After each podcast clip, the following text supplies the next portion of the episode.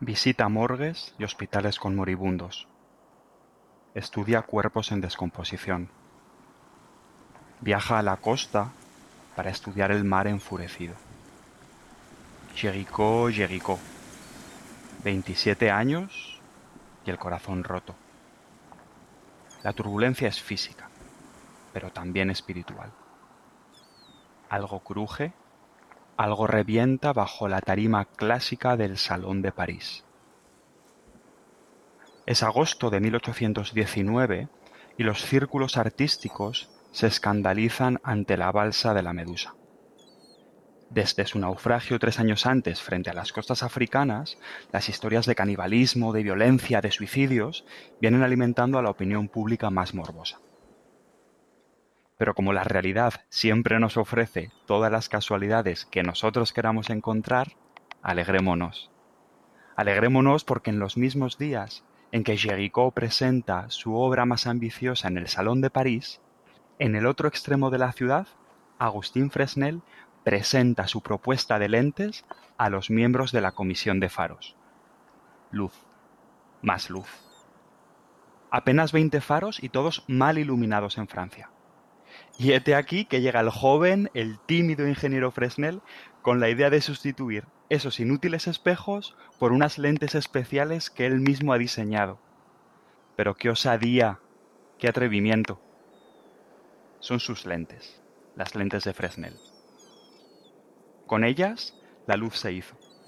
Se hizo la luz y con ellas rutas marítimas más seguras y una gran ola globalizadora mercancías, personas e ideas moviéndose por el orbe con fanatismo futurista. Se hizo la luz y con ella, claro está, el imperialismo y los fantasmas del rey Leopoldo. Luz. Más luz.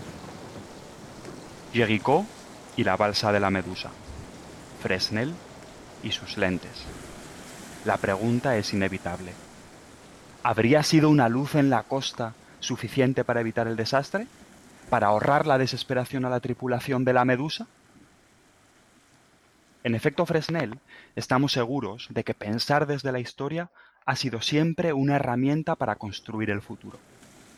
O desde luego, estamos seguros de que ese futuro no podrá ser nunca construido desde la ultraespecialización, el cortoplacismo, la sobrecarga de datos y la desconexión con los desafíos más inmediatos.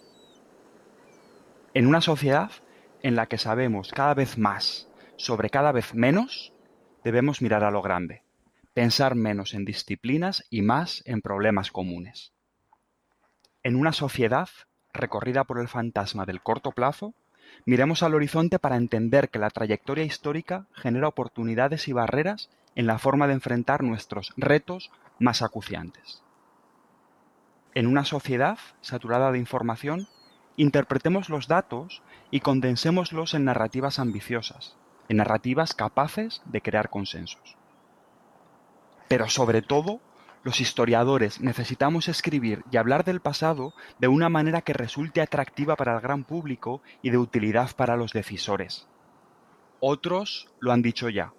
Se trata de hacer una historia que mantenga a la gente despierta por la noche. Nosotros no queremos deleitarnos en el gusto morboso de comprender por comprender. Queremos volver la mirada al pasado para dar forma al futuro. Luz, más luz.